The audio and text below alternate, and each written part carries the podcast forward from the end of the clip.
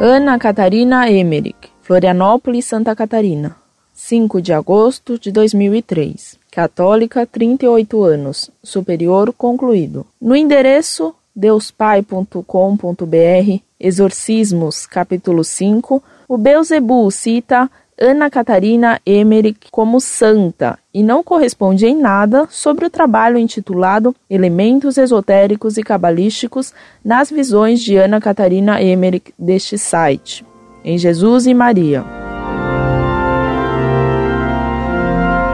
Muito prezada, salve Maria. As visões de Ana Catarina Emmerich foram escritas por um autor chamado Clemens Maria Brentano, que foi um poeta alemão muito importante, de vida escandalosa e de ideias cabalistas e gnósticas. Essa freira, ela também já defendia ideias muito ruins e erradas, ainda antes de conhecer Brentano. Por exemplo, ela defendia o magnetismo animal, embora por vezes o criticasse e permitia que a magnetizassem. Para isso, o padre que a dirigia se deitava sobre ela, com os braços abertos, e estando boca a boca com ela, lhe soprava na boca, o que ele e ela chamavam de sopro de vida. Outro método consistia em hipnotizá-la e deixá-la em transe. E então ela chupava o dedo indicador do padre. Perdoe-me a senhora contar esses fatos indecentes, mas que é preciso que se conheçam para se ajuizar corretamente essa pseudo-vidente. Ela defendia ainda a existência de estrelas malignas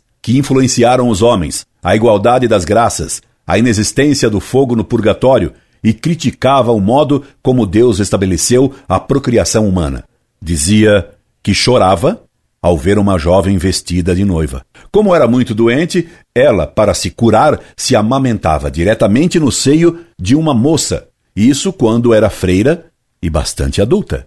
O pior é que em suas visões está escrito que Adão era andrógeno e que Jesus Cristo não foi gerado por Maria Virgem, mas que seu corpo teria sido formado por uma matéria emanada do próprio Deus. Por tudo isso, o Santo Ofício vetara o processo de beatificação dela. Agora se anuncia que ela será beatificada, porque no atual processo de beatificação se eliminou o exame dos escritos dos candidatos à beatificação, como também os depoimentos de testemunhos adversos e até mesmo o advogado do diabo, o que me deixa perplexo, pois assim se elimina o contraditório que é necessário a todo julgamento.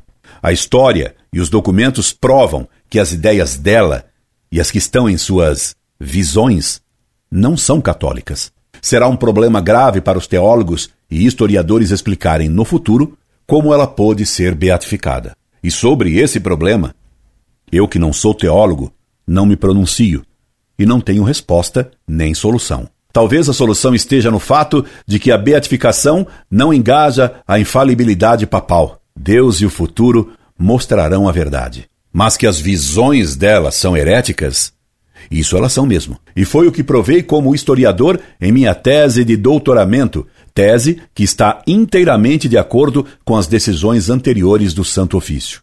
Incorde Jesus Semper, Orlando Fedeli.